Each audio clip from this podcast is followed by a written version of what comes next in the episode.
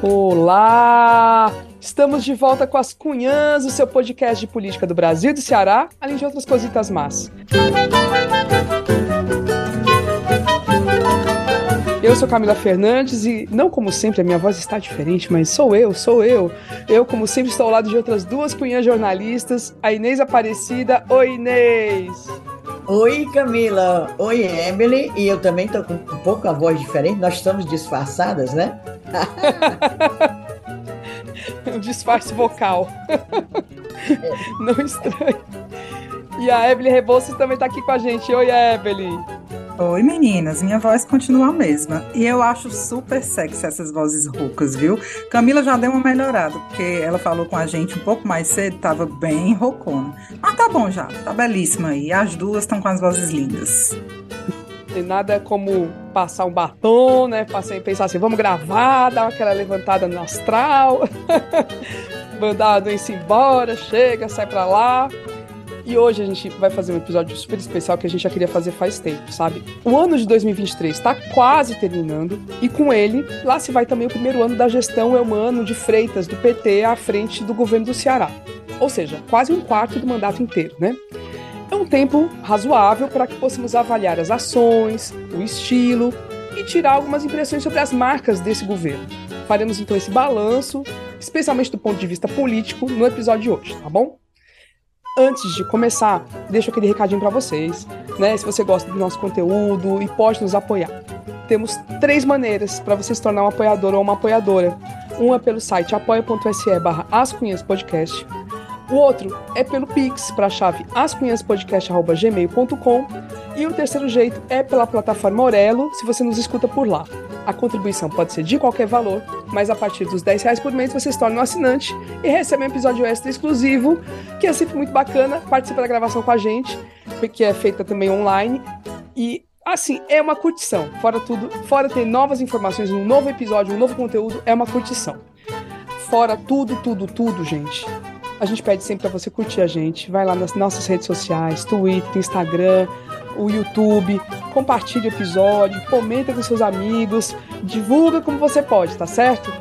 Ah, e se você mandar o Pix, deixa lá o seu e-mail para a gente poder entrar em contato depois, tá bom? Agora sim, bora começar!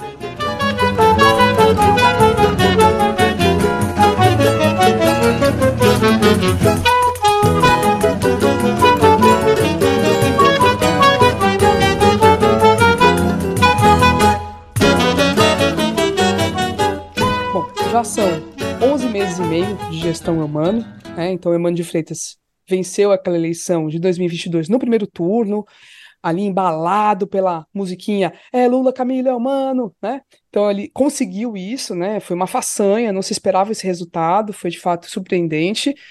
E tá aí, quase um ano, a gente de vez em quando comenta algumas coisinhas do governo, mas não chegamos a fazer de fato um balanço. E agora, hoje, neste episódio, a gente vai fazer não é um episódio, assim, não é um balanço completíssimo, mas a gente pegou um bocado de aspecto aí que a gente vai comentar, né, Ebele Rebouças? Vamos é. começar. Bora, realmente, né? É muita coisa para você analisar no governo, tem muitos aspectos, mas, como você disse, vamos tentar focar aqui em algumas coisas, principalmente politicamente. Tem uma coisa que a gente já comentou em outros episódios, a gente tem a impressão de que o governo humano está tá seguindo, né, mas de uma forma até confortável. Eu acho que uh, ele tem merecido pouca atenção, até da gente mesmo, a gente está né, tá focando muito é, em prefeitura, óbvio, é um ano pré-eleitoral no município, tem as brigas partidárias, a gente tem focado mesmo, e tem falado pouco do governo humano. Mas isso não é uma questão só nossa. De fato, eu, a gente foi tentar apurar né, sobre esse balanço, como é que a gente poderia analisar como está sendo o governo humano, e não, não foi uma tarefa muito fácil. Assim, a gente percebe que os analistas realmente ou estão ainda com os olhos muito voltados para o nacional, o governo Lula gera muito assunto, né? Ou para o municipal, por motivos óbvios. Primeiro, porque é a cidade, né? O que a gente vive diariamente, cotidianamente. Segundo, porque a gente está, né? É um, é, um, é um caldeirão de notícias diárias sobre a, essa pré-disputa municipal. E aí, eu consegui falar, e foi muito legal a conversa, com o professor Marcos Paulo, né? Curumim também da gente, doutor em Sociologia, ele é professor do curso de Ciências Sociais da UVA e do doutorado em Políticas Públicas da UES, e ele até falou, é, eu não sei se eu vou conseguir contribuir, mas contribuiu bastante. Primeira coisa que ele fala é justamente sobre essa, esse certo conforto com que o humano ainda está lidando, né, do ponto de vista da oposição formal, do ponto de vista da análise. Vamos ouvir o que ele fala sobre isso? É o seguinte, eu acho que uma das coisas que vocês devem dizer é dessa desatenção da comunidade acadêmica. Que, que pode estar acontecendo? com os analistas políticos. É, a vitória do ano passado foi uma vitória num contexto. A, a questão que preocupava era a democracia brasileira, então todo mundo foi olhar para as dimensões nacionais. O Nordeste, de uma forma geral, ele não preocupava. O Ceará, a Bahia, o Piauí, a rigor, são lugares é, que estão numa situação política até luxuosa. Entende? Você ter numa competição política os três maiores, dos três maiores candidatos, dois sendo democratas, como você tinha aqui, Elmano e Roberto Cláudio, e um, um bolsonarista envergonhado pela metade, como é o caso do, do Capitão Wagner, isso é uma situação, é até um luxo no contexto brasileiro. Então, e como nós não tivemos sossego, teve a eleição, teve o, o imediato pós-eleição, não reconhecimento do resultado por parte do Bolsonaro, o Lula teve que solicitar a antecipação da diplomação dele. Hoje a gente sabe que já tinha essa suspeita dessa história da bomba, não é? De algum atentado, de alguma coisa, então ele pede a antecipação é, vem do Lula com todo aquele significado, veio o 8 de janeiro. Então, assim, é o problema de sustentabilidade institucional da democracia fez isso com a comunidade de pesquisadores, certo? Então, esse é, é um primeiro ponto que eu acho que para analisar o governo humano é também colocar em questão de analistas estão fazendo o trabalho de vocês? Ele, ele pegou na assim no cerne muito relevante, né? E porque, de fato, sem análises independentes, né, de pessoas que estudam, por exemplo, políticas públicas, que estudam finanças públicas, fica difícil, né, de até para a gente falar alguma coisa. Por exemplo, que a gente vai pegar outros aspectos, né? Então a gente está. É, mas eu achei muito legal a fala do Marcos Paulo. Inclusive, foi meu colega de mestrado. Ele é massa, acho muito legal. Mas, é, é, diante disso, uma questão que, bom, gente, assim, Tá óbvio que é muito cedo para a gente exigir algumas coisas do governo humano, né?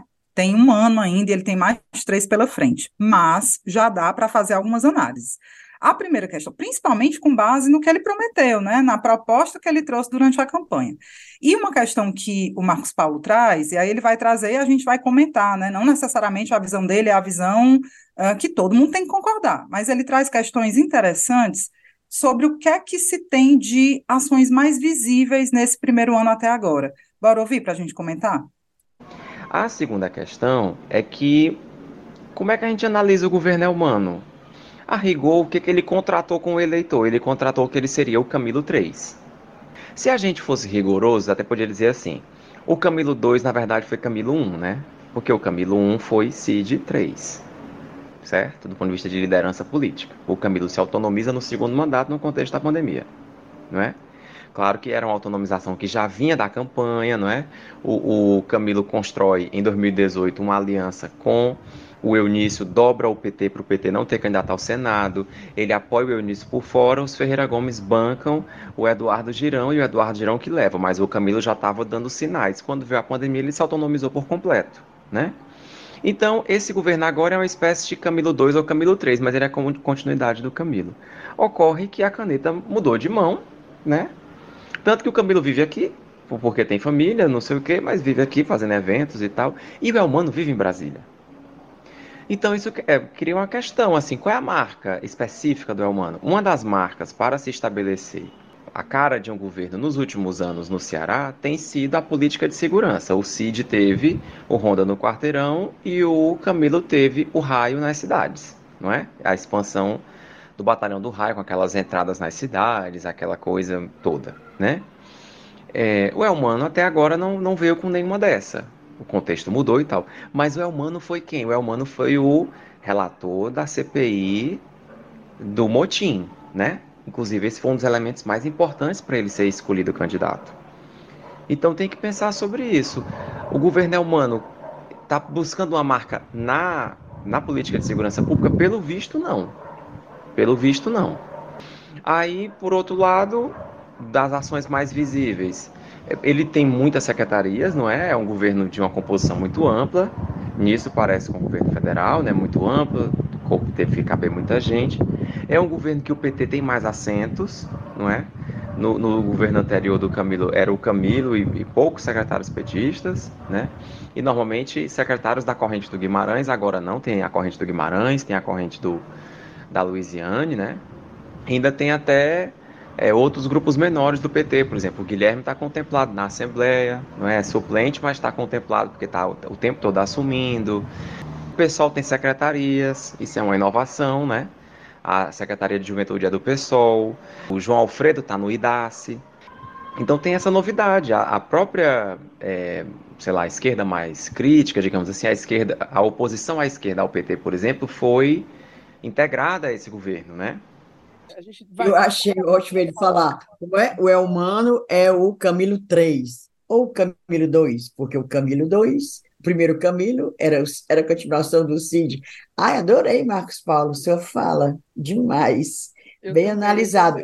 E outra coisa que ele disse, que também eu acho que é muito pertinente. A, é, o momento que a gente viveu, quando foi eleito o, o Elmano, a questão nacional ficou tão assim, a gente aquela a vitória do Lula tão apertada, isso é a minha interpretação, que a gente ficou tipo assim poupando o que fosse do, do PT, tá entendendo? Ai, foi um alívio ficar, foi um alívio no seu o, o Capitão Vargas, foi um alívio, sabe? Eu acho que também teve, teve muito isso, e aí, ainda está com o rescaldo também do governo Camilo Isolda, que Isolda também foi praticamente um, continuação do governo do Camilo, eu acho que o Marcos, o Marcos Paulo analisou super bem, é isso mesmo. Falta mais criticidade com a relação ao governo do Elmano. Eu até. A gente daqui a pouco vai falar sobre a questão dos servidores que ele comentou, mas no final da fala. Mas acho que essa, acho que dá para puxar por essa parte dos, das secretarias, né? Porque realmente é, é uma quantidade imensa e nem todas, assim, não, ter uma secretaria não significa necessariamente que tenha dinheiro para aquelas ações, né, Ebri? Você fez um levantamento, né? É, foi um, um, levantamento muito breve que mostra realmente é, como estão baixos os empenhos, né? Empenho, para quem não sabe, é quando o dinheiro de uma pasta, de uma secretaria, já fica reservado para fazer o pagamento das ações daquela pasta. Então, você tem um orçamento previsto, né? Que inclusive já foi atualizado, está no site do, da Transparência Ceará, Transparência do Governo do Ceará, mas os empenhos é, em, nessas pastas, tipo direitos humanos, né? A pasta da Secretaria das Mulheres ainda são baixos, que reflete uma crítica que o pessoal, por exemplo, do Roberto Cláudio tem feito, de que a situação do caixa do governo não é boa, né? E reflete também essa quantidade de secretarias que foram criadas, mas que cadê? Aí a gente tem que ver, teria que ver realmente fazer um levantamento muito bem feito e pontual. Essas pastas estão conseguindo cumprir o que elas querem? Eu não, eu não tenho dúvida de que existe muita boa vontade dos secretários, das secretárias, para trabalhar, por exemplo, temas como direitos humanos, igualdade racial, mulheres, eu não tenho a menor dúvida. Mas elas estão conseguindo fazer o que pretendem? Tem dinheiro para isso? Elas estão conseguindo fazer a transversalidade, que é a grande chave né, de temas como esse, você tem que relacionar mulheres e direitos humanos e igualdade racial com a educação, com a cultura. Estão conseguindo fazer isso mesmo? Porque, em termos de grana, de finanças, a gente vê que não está tão é, é, bacana assim a situação. Um exemplo, Secretaria das Mulheres, orçamento atualizado para essa pasta é de 13,3 milhões empenhado até outubro foram 3 milhões. A Secretaria de Direitos Humanos, orçamento atualizado, 21,35 milhões. Empenhado até outubro, 3,1 milhões. Então, são baixos, né? Alguns estão com, com os empenhos né, bem altos, educação, a Secretaria da Proteção Social, né, que é da secretária Onélia Leite Santana, tem um empenho até alto também. Então, assim, é, tem essa disparidade mesmo de execução orçamentária entre as secretarias. E eu vou destacar, assim, tem três pontos nessa fala do Marcos Paulo que eu acho ótimos. Essa questão da relação com Brasília, realmente você vê um espelhamento. As secretarias do Elmano espelham os ministérios do Lula. Você vê ele muito junto ainda, colado no Camilo, né? Como o Marcos Paulo falou, ele vai muito para Brasília e o Camilo vem muito para cá. Eles estão muito juntos, né? A imagem deles ainda é muito grudada. Eu, eu chamaria a atenção para isso também. E a outra história são os espaços do PT, né? O PT realmente está bem dentro, é, tem muita gente da ADS, tem uma galera da, do PT Luisiânia, esse PT aí, desse núcleo humano, também está dentro do governo. Então, acho que são questões muito legais aí que o Marcos Paulo traz. E ele fala mais. Não, mas antes, eu, aí eu queria chamar a atenção também dessa questão do PSOL, porque o PSOL, no governo Camilo, não tinha esse, esse protagonismo, né? E agora tem. Tem um protagonismo de ter secretarias, ter, ter cargos, e a gente sente que, assim, o, por exemplo, o deputado Renato Roseno, que é um deputado muito crítico, que traz muitas questões e que fazia, não digo que uma oposição ao governo Camilo, mas trazia provocações ali que pesavam, hoje tem uma postura muito mais governista. E a gente sente falta, né, Inês? A gente sente falta de ter figuras. A gente lembra sempre do Heitor Ferrer quando era oposição ao Cid Gomes, porque faz muita falta. Hoje, só tem oposição mesmo de um bando de desqualificado, que são aqueles bolsonaristas malucos, ou o Roberto Cláudio, que não está no parlamento. O Roberto Cláudio tem feito oposição, mas nas redes sociais dele, né, Inês? Mas eu acho até, aliás, quem está fazendo a oposição mais legal, a última fala do Roberto Cláudio, inclusive, foi a respeito dessa, é, dessa quantidade que ele considera exagerada de secretarias criadas para agradar a, o arco da aliança que elegeu o, o Elmano, ele fala, fala dos orçamentos, fala das desnecessidade de criar tanta pasta e tal, mas ele falou muito bem, o último vídeo que eu vi do Roberto Cláudio foi, foi ótimo, foi muito pertinente, foi sem raiva, foi sem No rancor. tom, né, Inês? No foi no tom, elegante como ele costumava ser, que agora ele pegou assim outro estilo, né, parece imitando certas criaturas, mas o Roberto Cláudio é aquele. Outro dia também ele falou sobre segurança, ou insegurança pública, falou também muito bem, porque da Assembleia a gente não espera nada, uma, uma oposição como? Vinda de, de Carmelo Neto, doutora Silvana, Sargento Reginauro, o, o pai do, do André Caneco, pastor, uh, pastor Anderson, né? E, quer dizer, nada, nada. O, o que eles estão é, fazendo agora é pegando a fala do Ciro para trabalhar em cima, digamos assim. Ciro, que denunciou que tudo no governo do, do, do Elmano tem propina, papapá. Aí lá vai o, o pessoal do PL, o, o União Brasil e tal, esses quatro aí citados, ou cinco, estão trabalhando em cima de, dessas denúncias do, do, do Camilo. A gente, do, ai, gente, desculpa, do Ciro. Ciro. do Ciro contra Camilo e contra Elmano, porque ele bota tudo no, no, no, mesmo saco. Outro dia, ele botou também no, no meio do saco o, o deputado Romeu de Guerre, que é do PDT, do partido dele, e é o líder do governo na Assembleia. Também falo, falo, fez umas críticas ao deputado Romeu de Guerre. Mas é, a gente sente falta demais do, do, do Heitor Ferre, que também era, fazia um levantamento legal, sem ódio, sem, sem fígado, fazia um levantamento. Até agora, não tem, não, não se vê. E quanto ao pessoal estar tá no governo, a gente é bom lembrar aqui que tem uma parte do pessoal que não gosta, né? O pessoal não gosta da Exatamente. A delita dentro de uma, de uma secretaria do governo humano. Não é, gosto. Tem, tem, tem, fogo amigo sempre, sempre tem os foguinhos amigos do pessoal do pessoal. Ei, deixa eu só o comentar. Alfredo, o João Alfredo ele citou como João Alfredo como fosse quadro do pessoal que está no IDACE. João Alfredo uma vez até me ligou dizendo que ele não foi indicado do pessoal, ele é indicado pela, por causa da luta do MST, papapá, papapá. Não é indicação do pessoal, mas ele é do pessoal. É, é mas deixa para lá. Deixe para lá. Ei, deixa eu só comentar, fazer mais um complemento. Eu conversei informalmente com a Mona Lisa Soares, que é outra analista que a gente sempre traz aqui. E sobre essa história, né, esse GRU de Camilo Elmano e essa coisa da continuidade, de como se firma uma marca sendo um governo de continuidade, ela fez uma metáfora que eu achei muito legal e pedi autorização para trazer aqui, que a gente conversou informalmente. Ela disse, Ebele, é mais ou menos como você fazer um, fazer um sucessor, né? É mais ou menos como você botar um menino, uma criança para andar de bicicleta. Começa na rodinha, depois você solta. Tem mesmo esse período. É com, com todo respeito, obviamente. Agora eu quero saber a... se o humano está na rodinha, tá? Nas é, aí é que tá. Será que o humano já saiu da bicicleta de rodinha? Com todo respeito à liderança do Elmano, mas a gente ainda vê essa associação. E ela diz, Ebele, isso é muito natural. Né? O governo Elmano, ele provavelmente ele vai ser um governo com marca, com mais personalidade, da segunda metade para lá.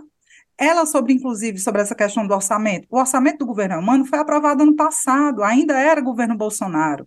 Então, ele para, ele vai começar, tanto é, né, que ele andou exonerando alguns secretários, como o menino dos cachorros, como diz a Inês, porque vão começar a aprovar agora o orçamento, os planos orçamentários dos próximos anos, e ele quer emenda de aliados nesse, nesse orçamento. Então, ele vai começar ainda a desenhar essa questão é, financeira, porque ele pegou né, do passado.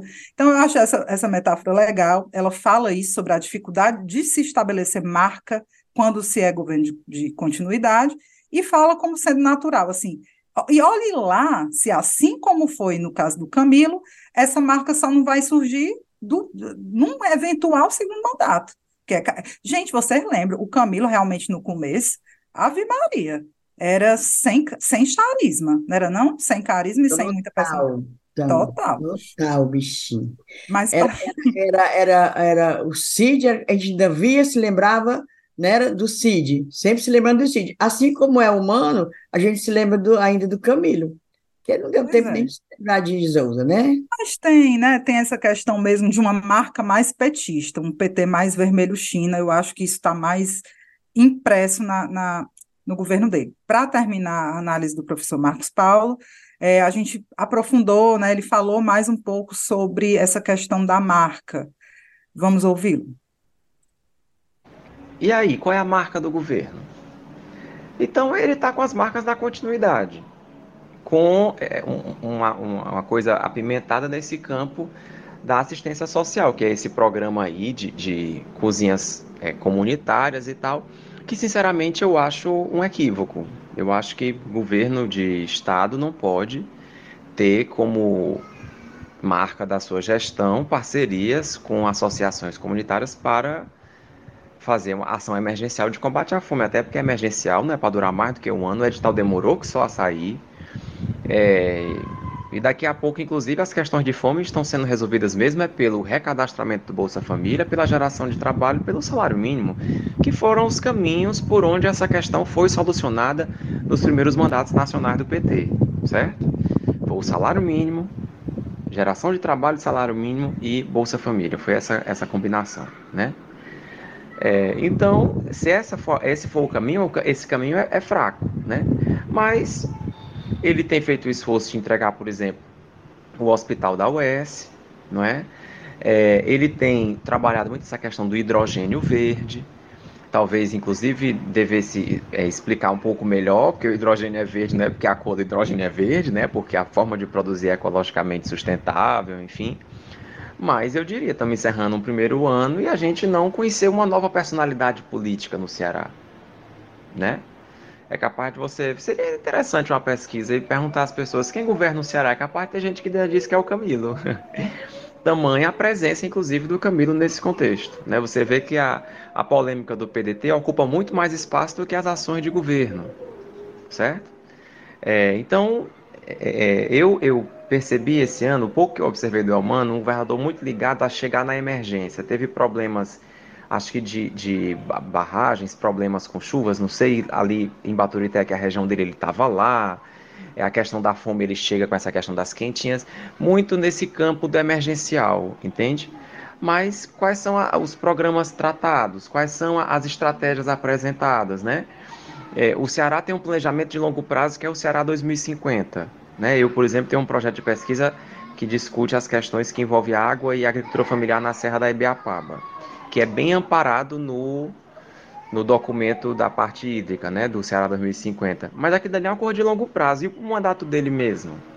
O Fórum Estadual dos Servidores, o FOASPEC, está questionando como é que vai ser o aumento do ano que vem. Está pedindo audiência com ele, né? As próprias universidades estaduais também estão querendo saber qual é o plano, porque é, muitas delas fizeram grandes concursos em 94, 95, 96 e toda essa geração vai se aposentar.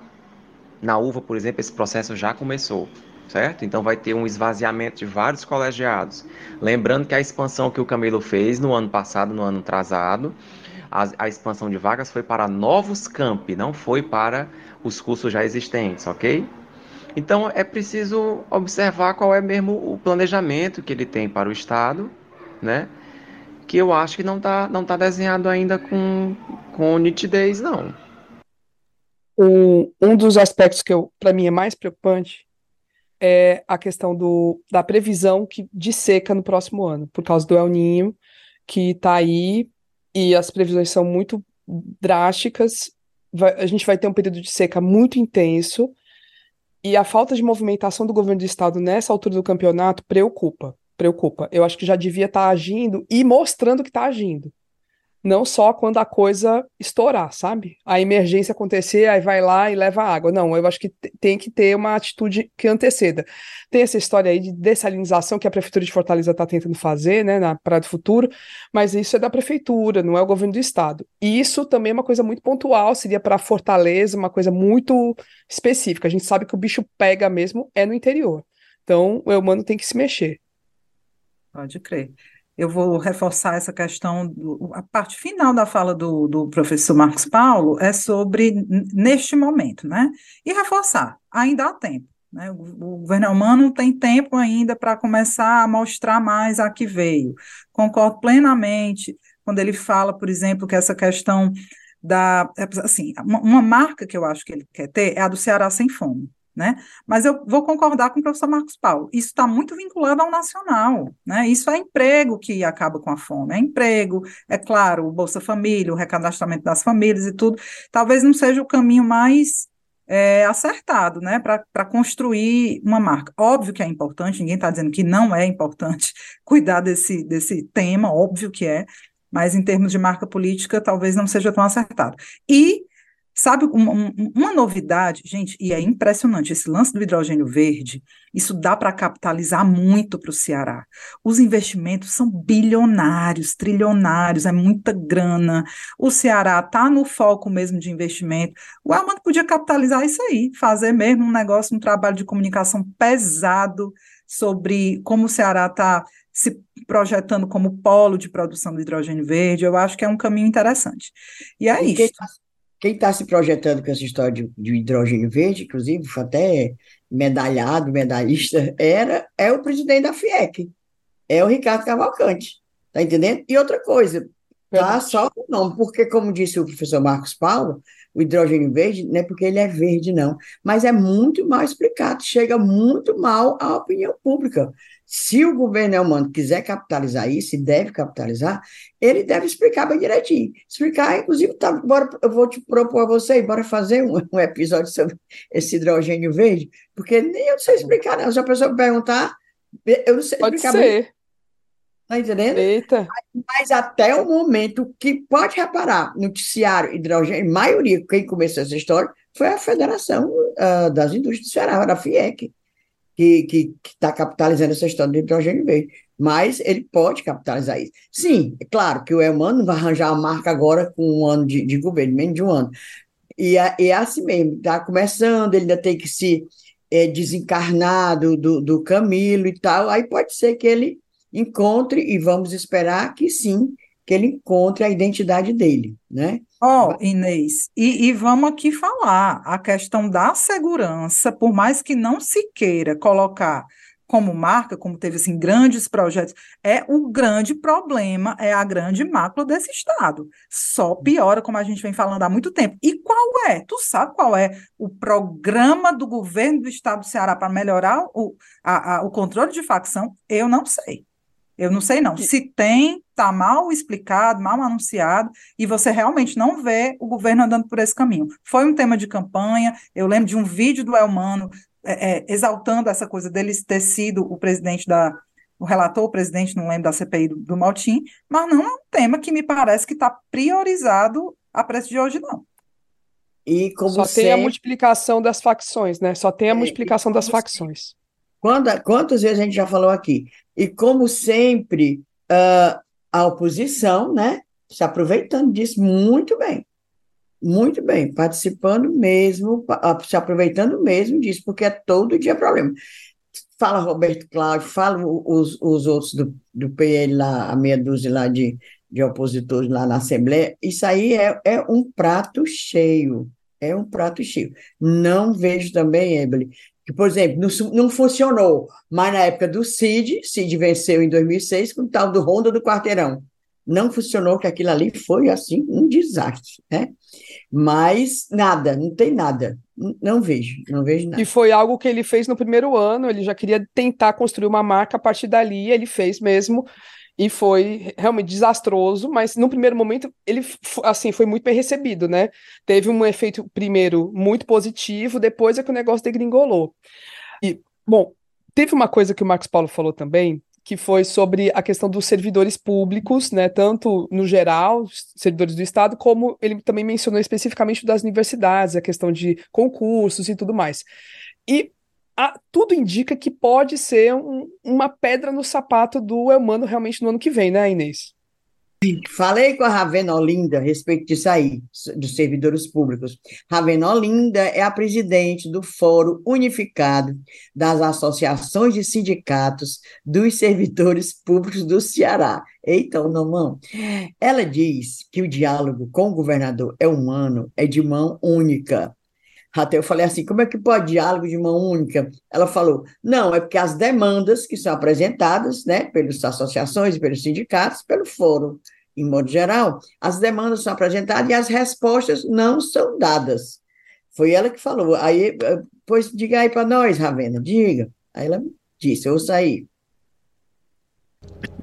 Bom, a avaliação que nós fazemos a respeito da relação do governo humano com os servidores é, a gente pode dizer que é uma via de mão única, né? Quando a gente apresenta as demandas do coletivo de servidores através do Fórum Unificado das Associações e Sindicatos dos Servidores do Estado, o FOASPEC, nas mesas de negociação, né, que são o canal, digamos, de diálogo com o governo, é, seja as mesas setoriais em cada secretaria ou a mesa é, estadual de negociação permanente, que é a mesa central, onde senta os representantes do governo com os servidores, através do FOASPEC, e a gente apresenta todo o conjunto de demandas, como estamos fazendo agora é, com as pautas gerais da campanha salarial 2024.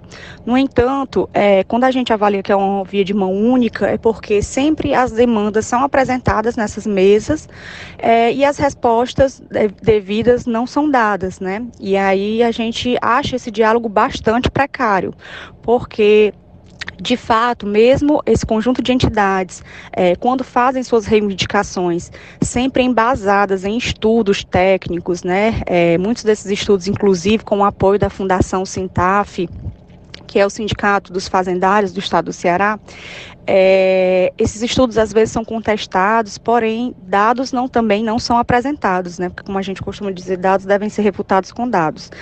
E aí a gente percebe que que nessas mesas que acontecem mensalmente, a gente fica sempre apresentando as nossas demandas e essas respostas não são trazidas pelo governo.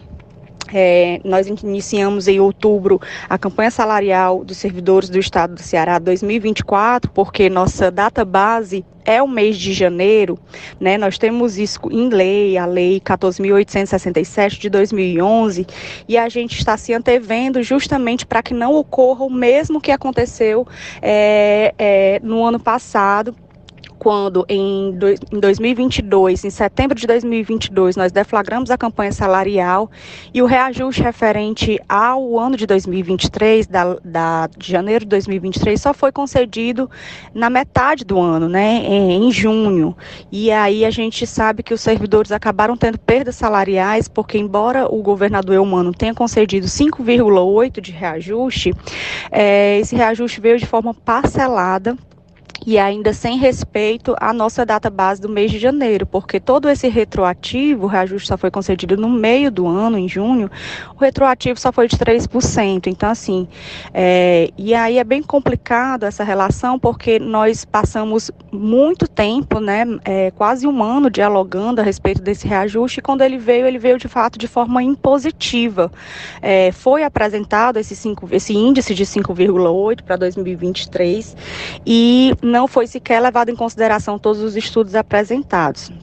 A única coisa que nós conseguimos arrancar do governador Elmano foi uma promessa pública que ele fez, né, de forma pública perante a imprensa, de que no, gover no governo dele os servidores teriam não só reajuste, mas ganho real. E nós estamos agora, é, através desta promessa pública, né, é, é, aguardando se de fato para 2024 esse servidor vai ter o reajuste e o ganho real conforme prometido.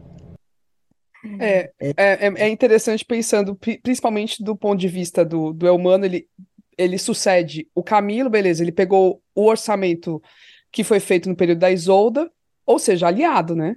Aliado, tá tudo certinho. Então, em tese, esse orçamento deveria prever o reajuste dos servidores. E aí, enfim, a gente sabe que, assim, aparentemente o Estado de Ceará não tá bem das pernas em termos financeiros. Mas é isso, né? Aí a luta vai, vai ter, né, Inês? Dos servidores. Outras, e tem outras reivindicações dos servidores públicos, são referentes também às diárias, que não são reajustadas, imagine você, desde 2011. Nós estamos quando? Em 2023. Quantos anos? 12. A diária de 64 reais. E o vale alimentação, que é de 15 reais. E o pessoal chama, a Ravena disse que o pessoal chama vale lanche. Realmente, né, vale alimentação, 15 reais. E eles reivindicam ainda acabar a taxação dos aposentados, que é de 14%. E vários estados já acabaram com essa taxação acabaram com essa já existe, já está entendendo? Já, já o Estado pode, ah, porque não pode, tem que o, o aposentado continuar contribuindo. Pois vários estados já acabaram com essa taxação. Mas eu achei legal, foi o mote da campanha salarial. Botar aí só o trechinho da Ravena para ela dizer qual é. Então, essas são as principais reivindicações apresentadas para é, o governo Elmano, né, através do Fórum Unificado das Associações e Sindicatos dos Servidores do Estado, FOASPEC, mas que, infelizmente, até o momento não tivemos nenhum retorno nesse diálogo de mão única que a gente costuma dizer, onde, é, de fato, há uma enrolação né, do, de uma resposta a ser dada aos servidores. E por isso que, inclusive, o mote da campanha salarial 2024 é o via humano deixa de enrolação, porque os servidores não aguentam mais tanta espera, né? Então, a gente agradece às cunhãs o espaço que está sendo dado, né? Agradeceu a gente a dar o espaço para a bichinha, rapaz. Tem que, Com certeza. tem que dar espaço. Com certeza. É, olha aí. O, o, não, o, tem, tem que falar. Havia é humano, havia é humano. Oh. Os cartazes, os cartazes estão ótimos. Havia, mano. Deixa de enrolação. A gente entrou em contato com a Secretaria de Planejamento e Gestão, que é a CEPLAG, tá, do Governo do Estado, que é justamente a secretaria que lida com os servidores públicos, tá? E a, a CEPLAG informou o seguinte, que a mesa estadual de negociação permanente tem ocorrido de forma regular, na última semana de cada mês, conforme calendário estabelecido entre o governo do Ceará e os representantes do Serviço Público Estadual. Isso confirma até o que a Ravena falou, né? Então, a mesa acontece. A interlocução com as entidades ligadas ao Fórum Unificado das Associações e Sindicatos dos Servidores Públicos do Ceará tem sido aberta e permanente desde a retomada da mesa de negociação no início do ano. Além disso, a CEPLAG tem orientado para os setores que as setoriais também realizem suas reuniões e mantenham diálogo com as entidades representativas. Aí a nota termina. Vale destacar que a data base para definição do próximo reajuste dos servidores da administração pública estadual é em 2024, não mencionou o mês. O reajuste deste ano, equivalente a 5,8, foi anunciado em maio. E aí o, a CEPLAG ainda arremata dizendo que no dia 25, agora o último, o, é, de 25 de outubro, o governador Eumano anunciou o pacote de concursos para nove órgãos estaduais, é, nas áreas de regulação, pesquisa, jurídico, planejamento, segurança, ressocialização e infraestrutura. Não, não tem nada em relação a, por exemplo, universidades, né? Mas eu tenho aqui, eu tenho dados sobre as universidades, viu? Agora, Pode mandar, data base, ele não pode mudar, porque, se vocês ouviram, a Ravena falou que é lei de 2011. Data base de servidor do Estado é uma lei de 2011 que foi regulada para janeiro, marcada para janeiro. Sim, quanto às universidades, é o seguinte: falei com o Nilson Cardoso, ele é presidente do sindicato da UES, Sindicato Servidor da UES, Sim, Sindues. Aí ele falou que com relação, com relação às universidades estaduais, há vários problemas, afora o dos, dos professores. Por exemplo, URCA e UVA ainda não concluíram seus concursos e há cerca de 350 a 400, 400 vagas. Dos concursos realizados para a universidade, é, é, isso no caso agora da UES, foi foram passados, 385 passaram, foram aprovados, 385 professores, e chamaram 200 já. Mas o que ele soube é que Nilson Cardoso, presidente do Sinjus, ele soube que vai, esse pessoal todo vai ser chamado, mesmo que não tenha é, ainda onde lotar, certo? Porque, como uh, foi falado, foi os, o professor Marcos falou, Marcos Paulo, é, foi esse pessoal de professor novo para os novos campi, certo? No interior. Então, e parece que vão chamar todo mundo, prevendo que poderá não haver como chamar no próximo ano, não vai ter é, recurso. Aí chama logo, deixa lá todo mundo chamado e vai alocando de acordo com a necessidade, porque tem ainda curso que não foi nem criado, certo? Ainda está a ser criado. E outro problema grande das universidades são os servidores técnicos administrativos. Por quê? Problema grande? Por causa do salário baixo e pouca perspectiva de subir de carreira lá no, no, no, no, no âmbito das universidades estaduais. Por exemplo, o Nilson Cardoso me falou que no campus de Crateus, da US, é, teve um concurso na, em 2017, 2018 passaram cinco servidores. E agora só tem dois trabalhando. Por quê? Os outros três saíram, fizeram outros concursos. Saíram porque não, não vale a pena, o salário é baixo demais. E outros campi que estão no interior pedem ajuda, sabe a quem? As prefeituras. Em Aracati, Canindé, Xeramubim, as prefeituras cedem é, servidor técnico administrativo para, para, para os campos da universidade. Está entendendo? A cada campus lá aí tem servidor da prefeitura. Né, é, não é brincadeira, não, menina, é sério é, é, a, a, situação de servidor, é, tanto no âmbito geral de, da, do executivo, da parte das secretarias, como nessa parte da, da UES. E a gente nem comentou, né, né, Inês? Uma, é uma bandeira que tu tá trazendo já há meses, que é a questão da, do, da FunSaúde, né? Do FunSaúde, que é uma novela gigantesca também, que foi criada nesse governo humano. Isso aí não tem, também tem a marquinha dele nesse ponto, né? Pois é, foi criado. A, o, a FunSaúde foi criada na época de Camilo, quando o secretário de saúde era o doutor Cabeto, para resolver o problema de, de gente, de pessoal é, na área de saúde do Estado. O que foi que fizeram? Um concurso grandioso, enorme, abrangente, não chamava quase nada, já repeti isso 500 vezes.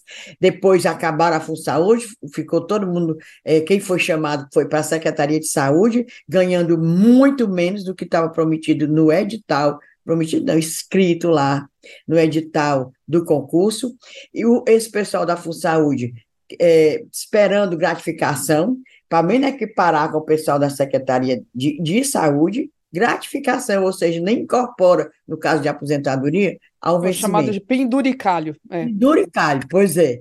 Aí, até isso estão protelando. Outro dia, até a gente divulgou nas nossas redes sociais, dizendo que está engavetado, não foi mandado nada para quem de direito, no caso até a Assembleia, para aprovar essas gratificações do pessoal da Função Saúde. É outro calo grande no, no, no, no pezinho do, do, do, governador.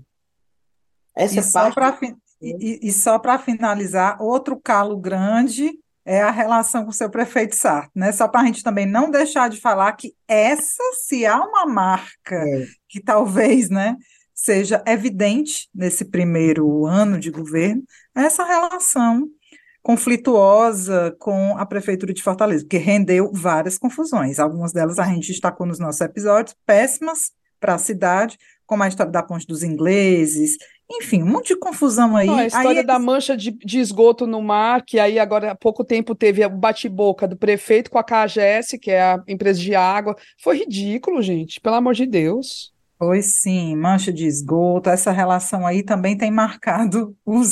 Os ingleses, não sei mais que, não, menina, tá horrível. Agora teve uma coisa que, olha aí, o Sarto no, no mandou para a Câmara de Vereadores, já foi aprovado, aquele gratuidade de, de bilhete nos ônibus, de passagem nos ônibus para os estudantes, né? Na ida, ida e volta. É, ida ah, e volta. É. Sim, tudo bem.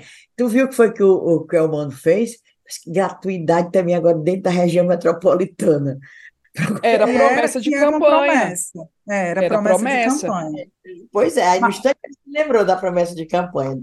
Mas é essa disputa que a gente quer ver, né? Que, como diz a reza a lenda. disputa do bem, né? A disputa Exatamente. do bem. Como é. reza a lenda, que a melhor coisa, às vezes, é, é, é um gestor estadual e um municipal que que brigam porque ficam um querendo ser melhor que o outro. É. Ah, Maria, se for assim, é bom demais.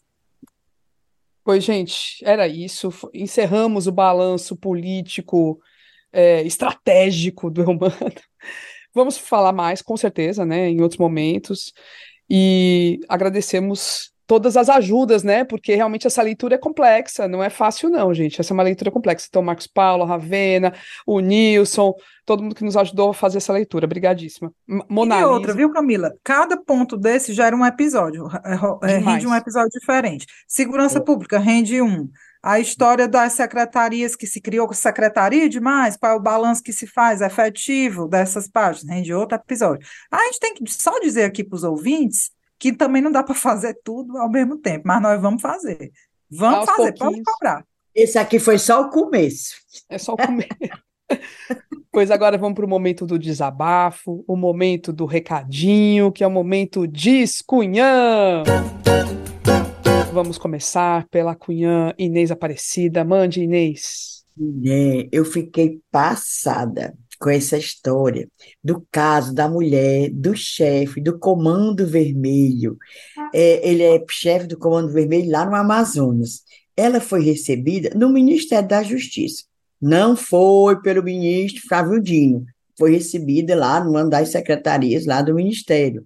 O nome dela é Luciene Barbosa, ela é mulher do tio Patinhas. Não é o tio Patinhas da revista, não. Ele, o apelido dele é tio Patinhas, mas o nome dele é Clemilson dos Santos. Ele é o chefão do Red Command, ou seja, Comando Vermelho lá do Amazonas.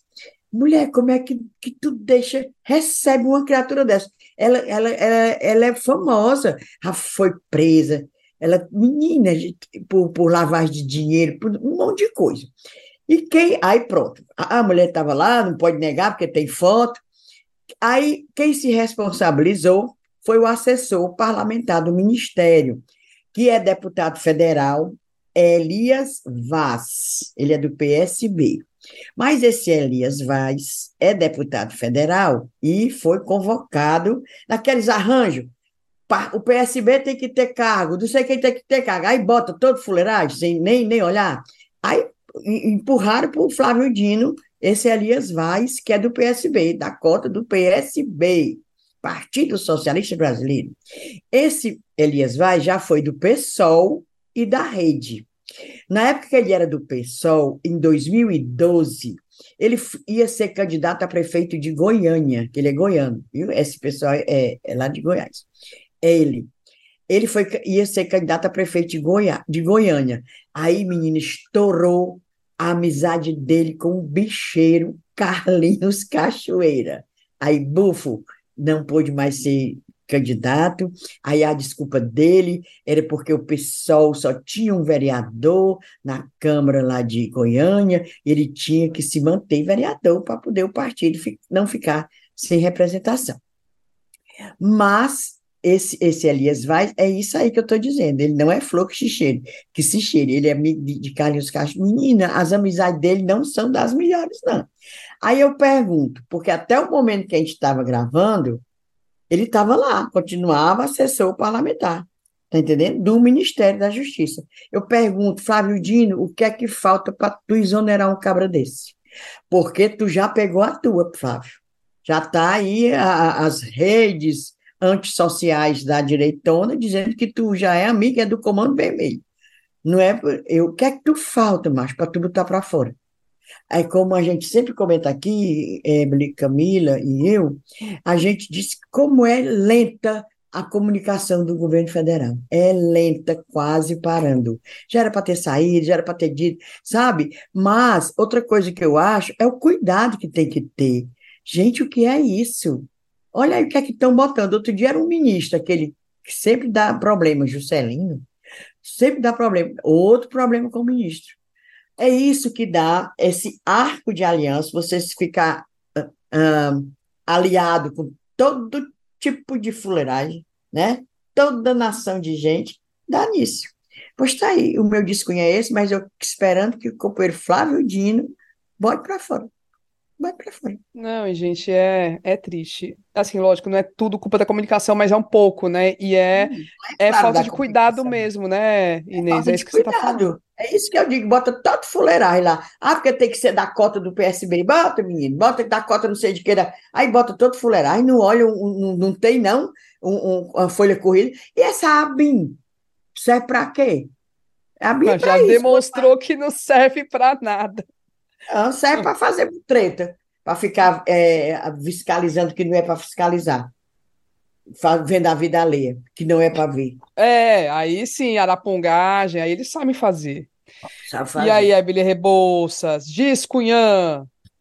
Oi, Cunhã. Seguinte, eu tenho um desabafo e um registro. Registro barra fofoca. fofoca besta, mas é fofoca. O, o, a, o desabafo é sobre esses dois casos de grande repercussão de agressão contra a mulher, né? Que teve nos últimos dias. Casos estarrecedores, que mostram o quão democrático, é, entre aspas, é a violência contra a mulher. Um deles, gente, olha, eu, eu tinha visto as notícias e só depois fui ver o vídeo. É uma coisa é, a, o vídeo do delegado da Polícia Civil do Ceará, Paulo Ernesto Pereira Tavares, lá de Aurora, que estava dirigindo bebo, né? Foi pego, se, se envolveu numa discussão lá de trânsito e tacou um tapa, mas foi um tapa com tanta força e tanta raiva na cara de uma mulher. Né, que estava ali no, no, no, no, momento, e assim, uns policiais perto, mas, mas eu achei todo mundo com uma reação tão o que é aquilo ali, todo mundo meio olhando, pegando assim ele, rapaz, cadê alguém para dar um revide num caboclo rei desse? Uma coisa absurda. É, ele foi. Ah, Teve, assim, tinha uma reação, o pessoal estava até falando, não, ele não bateu não, ele não bateu não. É uma mulher falando isso. Exatamente, é, porque ficaram com medo dele pegar uma arma e realmente matar alguém lá, entendeu? Com ah, certeza ah, tinha três isso. policiais perto, pois é, tinha três Mas é isso, é, é, é, um bizarro, é o bizarro esse negócio. É louco. O cara foi preso primeiro por embriaguez, aí parece que soltou. Aí depois foi preso em flagrante pela agressão à mulher e já assaltaram de novo. E aí ele tem algumas medidas cautelares aí que vai ter que cumprir, né? Não pode sair de casa aos fins de semana, tem que estar à noite não sei aonde, uma série de restrições e vai responder por essa agressão. Mas uma coisa bizarra, o cara dá um tapa com tanta força, é, é terrível, é terrível o vídeo. E o outro caso foi o marido da Ana Hickman, Alexandre Corrêa, que primeiro mentiu, dizendo que não tinha agredido a mulher, depois confessou que agrediu. E assim, todo mundo meio que fazendo é, a ligação ao fato de ele ser bolsonarista, né?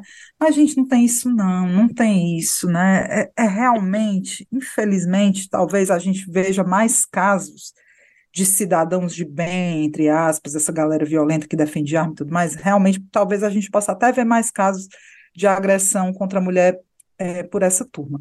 Mas é democrático, ideologicamente é democrático. Você tem pessoas de esquerda também cometendo violências de vários tipos, violência psicológica, viol... enfim, violência sexual. Infelizmente, é democrático, né? Pelo, no, no pior conceito da palavra. E era isso, é um desabafo mesmo, assim, no caso do delegado, né? Ele foi afastado imediatamente pelo governador, a vice-governadora Jade Romero também se manifestou, chamou ele de sujeito, gostei, sujeito, esse sujeito. E é isso, foi feio demais esses dois casos. E o registro, mudando aqui o, o, o mindset e o, a vibe, estive nesse fim de semana num evento da vice-prefeitura, sobre relacionado ao Festival Mundial do Design, né? E encontrei Elcio Batista, vice-prefeito, muito criticado aqui por nós, né? A gente vive criticando e com razão, né? É, é a gente quando critica tem razão. Mas eu queria só registrar que ele foi extremamente cortês, né? Foi muito simpático, frescou. Olha, é, é, vocês, Ave Maria, fale bem também, rapaz. Eu, você fica aí falando do, do BS Gold, falando cada, cada cada letra uma palavra, a gente tem que frascar. Não, tudo bem, good vibes. Mas era só para comentar isso, assim, que eu acho que é, as pessoas podem realmente até não gostar, às vezes, do que a gente fala, mas principalmente para figuras públicas, tentar manter essa relação, né, uma relação respeitosa, eu acho muito importante. A gente é aberto a, a críticas, a, a ouvir quem não gosta do que a gente fala, e estamos aqui para isso também, né, para ser criticado, mas eu, como a gente já passou por situações, né, de, de certas figuras aí da política que às vezes olham meio torto, eu achei que era digno de registro é, a, a, a relação cordata mesmo, e até simpática do vice-prefeito com a gente. Mas é isso aí, vice-prefeito, a gente vai estar tá aqui de olho. É, nas suas viagens. Outro dia ele estava ótimo, ele mostrou uma foto recebendo o cônsul da Alemanha. Me parecia que ele resolveu o problema mundial, não precisava mais nem de Ministério de Relações Exteriores. Mas deixe a vida, a vida do Elcio para lá. Aí, enquanto o Elcio está nessa boa simpatia, me encontrei com o Ciro Gomes, sexta-feira pela manhã, na Câmara de Vereadores.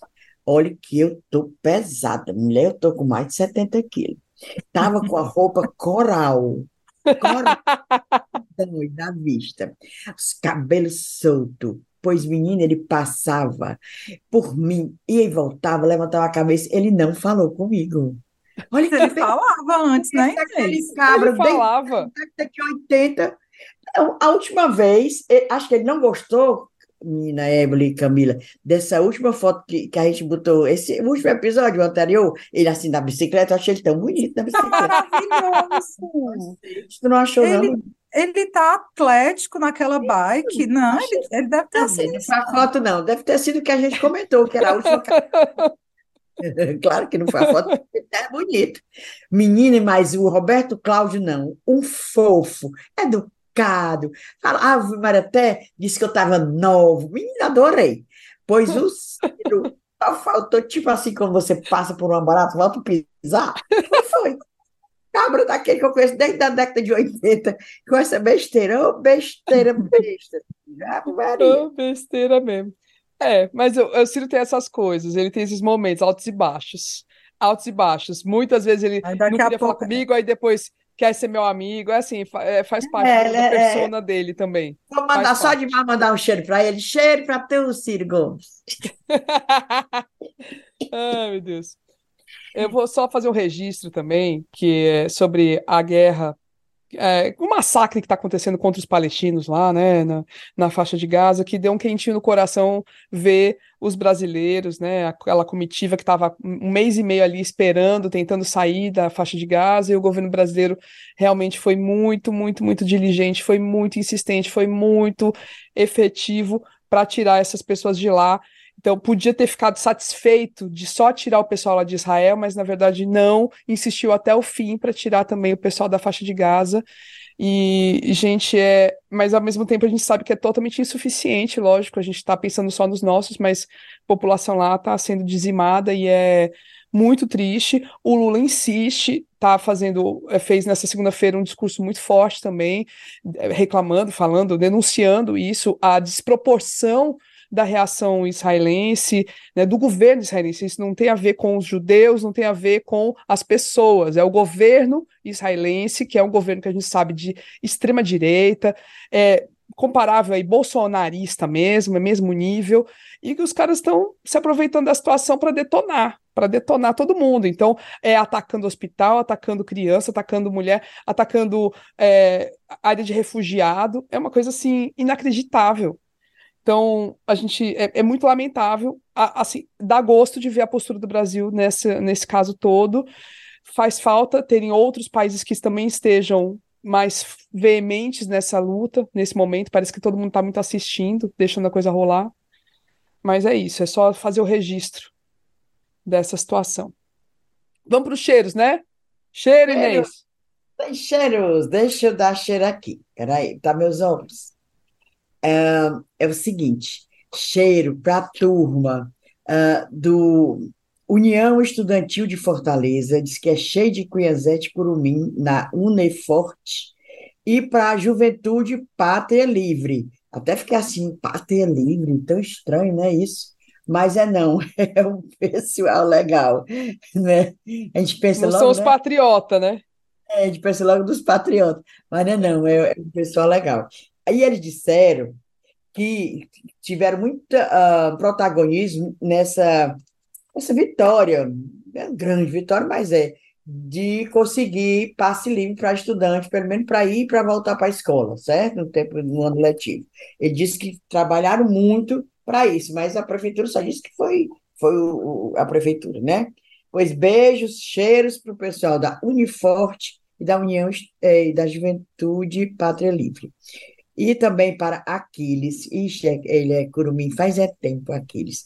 Carla Karenina, nossa maravilhosa atriz, humorista, escritora, Carla Karenina, ela sempre está comentando nossos episódios. Ju Almeida, Clotilde de Castro, Marcos Romano e Lia Ferreira. E um beijo, um cheiro e tudo para Alana Araújo, jornalista, nossa colega.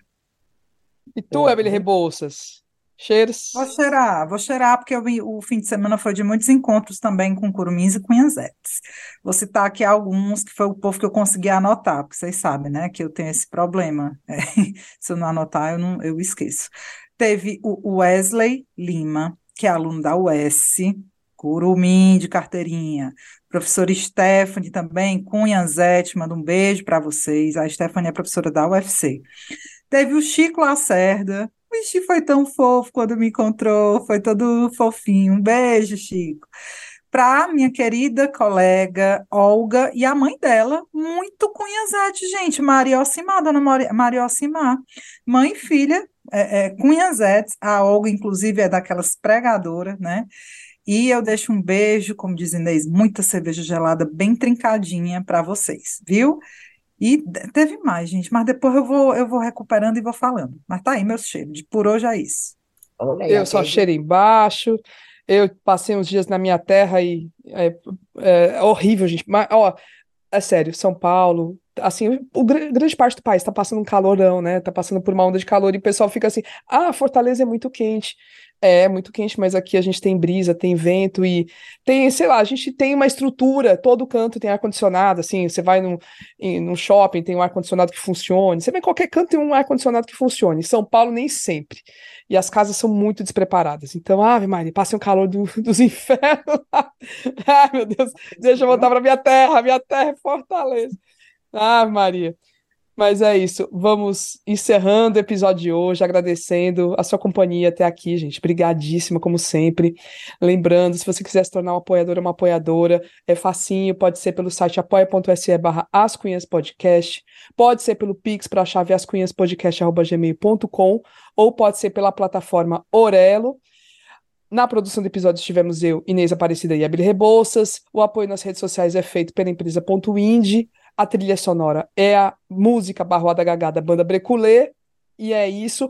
Gente, vão lá no show do, do Denis Lacerda que vai ter no Dragão do Mar final de semana. Ó, oh, quem escutou até aqui tem que ir. Semana passada esgotados os, os ingressos. Ai, eu amo.